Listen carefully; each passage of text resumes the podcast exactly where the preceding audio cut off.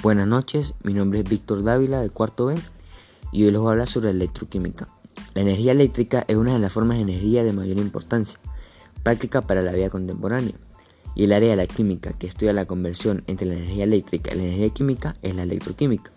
Los procesos electroquímicos son reacciones redox, en donde la energía liberada por una reacción espontánea se transforma en electricidad, o la electricidad se utiliza para inducir una reacción química. A este último proceso se le conoce como electrólisis. Las reacciones de óxido, reducción o reacciones redox consisten en la transferencia de electrones entre átomos, iones o moléculas. Este flujo implica que una sustancia pierda electrones y que otra los gane. El proceso se denomina oxidación y el segundo reducción. Siguiendo la idea de estos conceptos, se define que un reductor es la sustancia capaz de reducir a otras por lo que esta gente cede electrones a sustancias que se reducen al aceptarlos.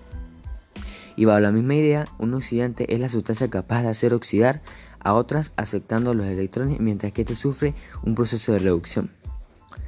Una reacción redox se produce una oxidación y una reducción de forma simultánea. Estos procesos no pueden desarrollarse de forma independiente, así toda reacción redox se puede expresar como la suma de dos reacciones y cada una de las reacciones recibe el nombre de semirreacciones. La electrólisis es el paso de corriente a través de una sustancia iónica fundida o disuelta y que va acompañado de cambios químicos. Esto se debe a que el transporte de la corriente no se realiza mediante electrones, sino a través de iones procedentes de la sal o de disolvente. Una vez realizado el transporte de carga, la llegada de los iones a los electrodos implica la transferencia de carga de ion-electrodo. Dicha transferencia provoca cambios en los estados de oxidación de los iones que han transportado la carga, de un modo análogo a lo que sucede en una reacción de óxido-reducción. Para que un proceso electroquímico pueda ocurrir, el sistema de reacción debe estar compuesto por celdas y electrodos. En cuanto a las celdas, se distinguen dos tipos. Las celdas electrolíticas en donde la energía eléctrica es la encargada de producir reacciones químicas, y las celdas galvánicas o voltaicas, en donde se genera un flujo de corriente eléctrica a partir de una reacción química espontánea.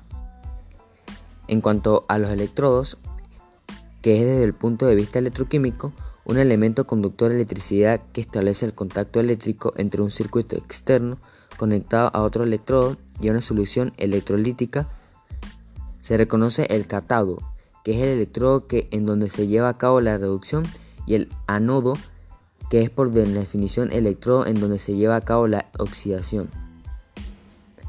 Uno de los ejemplos más comúnmente usados y donde se explica claramente estos procesos electroquímicos es en las baterías. Estas se componen de un sistema que permite el flujo de corriente eléctrica a través de la reacción química de sus componentes, donde se pone en manifiesto las reacciones redox. Sin embargo, una cuestión de máxima importancia ha sido la posibilidad de recargarlas. Una vez agotadas, las sustancias que originaban la reacción redox y el proceso que lo hace posible es la electrólisis. Muchas gracias por su atención.